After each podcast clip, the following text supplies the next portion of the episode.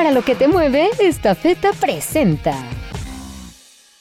Hace Tema que parece olvidado. Un tema que parece olvidado, Ciro, hace nueve meses, en febrero de este año, la bailarina Itzel Shaz denunció eh, un abuso sexual por parte del señor Andrés Ruemer, después de que ella a través de un video... Ruemer, un tipo que se presenta como escritor, que salía en la televisión. Tenía un programa, Tenía en- un programa de, de televisión, organizaba foros, se las daba de intelectual. No conocemos su obra, pero bueno, se las daba de eh, intelectual. Vino esta primera denuncia de la que nos hablas. Sí, de- y luego, y luego comenzaron a sumarse más denuncias de mujeres. Se creó una cuenta en Twitter. Ahí fueron más de 61 denuncias de diferentes tipos eh, de abuso sexual por parte de este señor. Ocho de estas mujeres eh, lo denunciaron penalmente ante la Procuraduría General de Justicia de la Ciudad de México. El señor se fue a Israel. Allá hemos podido ver algunos videos que se, se ha podido eh, hacer de él, que está, que acude a bares y hace, digamos que su vida normal. Finalmente, la Procuraduría eh, giró dos órdenes de aprehensión por eh, de estas denuncias. Se giró La también ya la, la ficha roja para buscarlo eh, pues en, en estos diferentes países donde está la Interpol por el delito de violación, pero hasta el momento nada, Ciro, hasta ahí nos hemos quedado.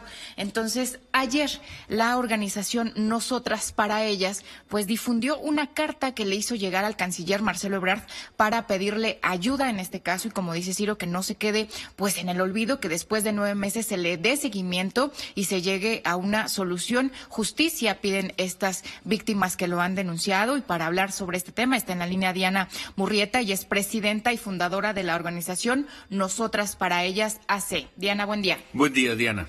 Buen día, Ciro. Buen día, Lourdes. Muchísimas gracias por el espacio. Un saludo a todos su auditorio. Esta feta, la empresa orgullosamente mexicana, se encuentra este año celebrando 42 años de llevar soluciones logísticas y de negocios a toda la República Mexicana y más de 200 destinos en todo el mundo. Esta feta, para lo que te mueve.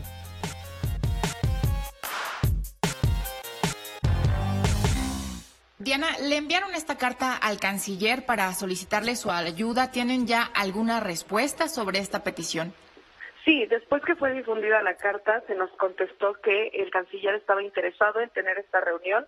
No se nos ha especificado fecha y hora. Espero que se haga en este día, pero al parecer hay interés por parte de la Cancillería de hablar con nosotras. Respuesta inmediata. Sí, sí, fue la verdad bastante Veremos si también es cita pronta, porque pues respuesta inmediata, si les dan la cita para dentro de tres, cuatro meses, no creo que sirva de mucho, Diana. Justo es lo que lo que platicábamos ayer. Creo que ya la cita te necesita esta inmediatez. Hemos esperado nueve meses, son más de ocho denuncias, es lo primero que quiero aclarar. Son más de dos órdenes de aprehensión. Al día de hoy les puedo confirmar que son cinco órdenes de aprehensión.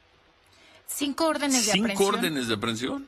Así es, esta semana se giró la última, son cinco órdenes de aprehensión en contra de Andrés Roca. ¿De cuántas denuncias, Diana?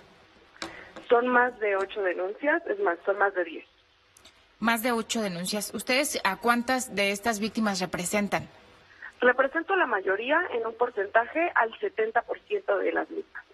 70%. ¿Y la Procuraduría, eh, han avanzado algo con, con ellos? ¿Qué les han informado sobre esta petición también al gobierno de Israel para que, pues, eh, traigan a, Israel Ruemer, aunque no hay convenio de extradición entre ambos países, entre México e Israel? ¿A ustedes qué les dice la Procuraduría?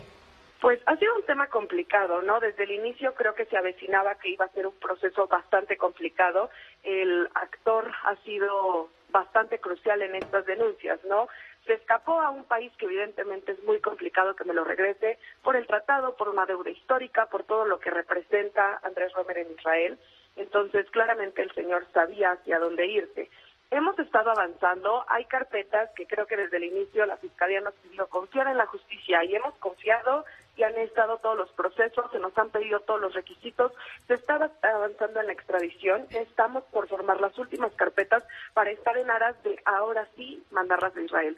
Pero justamente para esto necesitamos el apoyo de relaciones exteriores y creo que hasta este momento no hemos tenido un pronunciamiento bastante claro. creo que han sido omisos y en este caso sí necesitamos un poquito más de apoyo de esta parte. Bueno. Un, un, poquito más de apoyo, ¿a qué se referirían específicamente, Diana? Porque, pues, como tú misma lo dices, es complicado que eh, pueda llegar de Israel eh, eh, Andrés Ruemer. Justo el tema de la, de la extradición. Yo creo que ya acá en Fiscalía y en Fiscalía General de la República hemos avanzado, se nos han pedido los trámites, porque si bien no existe un tratado de extradición, sí existe un principio de cooperación internacional.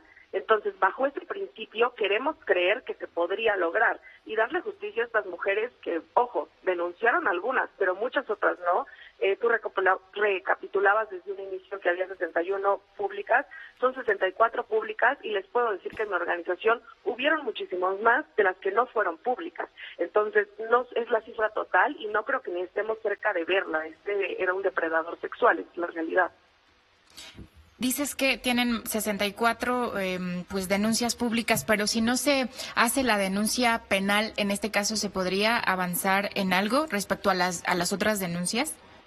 Es muy difícil en un país como este y con un actor como este pedirle a las mujeres denunciar, porque no hay incentivos, porque nueve meses seguimos sin resultados. Pero hubo hubo varias denuncias, ¿no, Diana? Sí, hubieron bastantes denuncias, si me permites decir, de mujeres que yo que los acompañé desde un inicio te puedo decir que temían por su vida, que llegaron a filtrar sus números, que muchísimas personas las buscaron, que hubieron muchísimas interpretaciones desde un inicio a quererlas sobacar, a que no, no denunciaran. Entonces, sí, eh, empezamos un grupo de bastantes, te puedo decir que cuando empezamos era un grupo de más de 20 que querían denunciar y conforme, conforme pasaban los días iba disminuyendo la cantidad de personas que querían denunciar. ¿Cuántas finalmente lo hicieron? Diez. Diez. Diez son muchísimas, Diana. Son muchísimas, pero en un país como este necesitabas que fuera diez para empezar a medio entrecomillar el nombre de esta persona. Entonces hay diez, diez denuncias y nos dices que cinco órdenes de aprehensión, que tienes información de que son cinco las órdenes de aprehensión en contra de este señor Roemer. Sí, les puedo confirmar que son cinco órdenes de aprehensión. ¿Las cinco órdenes de aprehensión serían por el delito de violación? No, son cuatro por violación, una por abuso sexual. Bueno.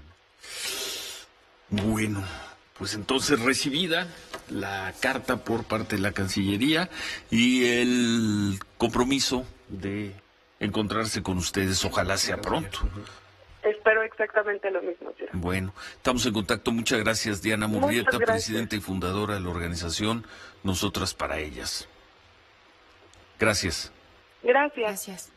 Lourdes. Ciro, entonces ahí la actualización de la información, entonces son 10 denuncias presentadas ante la Procuraduría de Justicia de la Ciudad de México, cinco órdenes de aprehensión, cuatro por violación y una por abuso sexual contra el señor Andrés Ruemer. Estas denuncias penales de 64 denuncias públicas que se hicieron, pero que hasta el momento pues no, no todas se han atrevido a denunciar, como nos contaba eh, Diana, Diana Murrieta. Para lo que te mueve, esta feta presentó.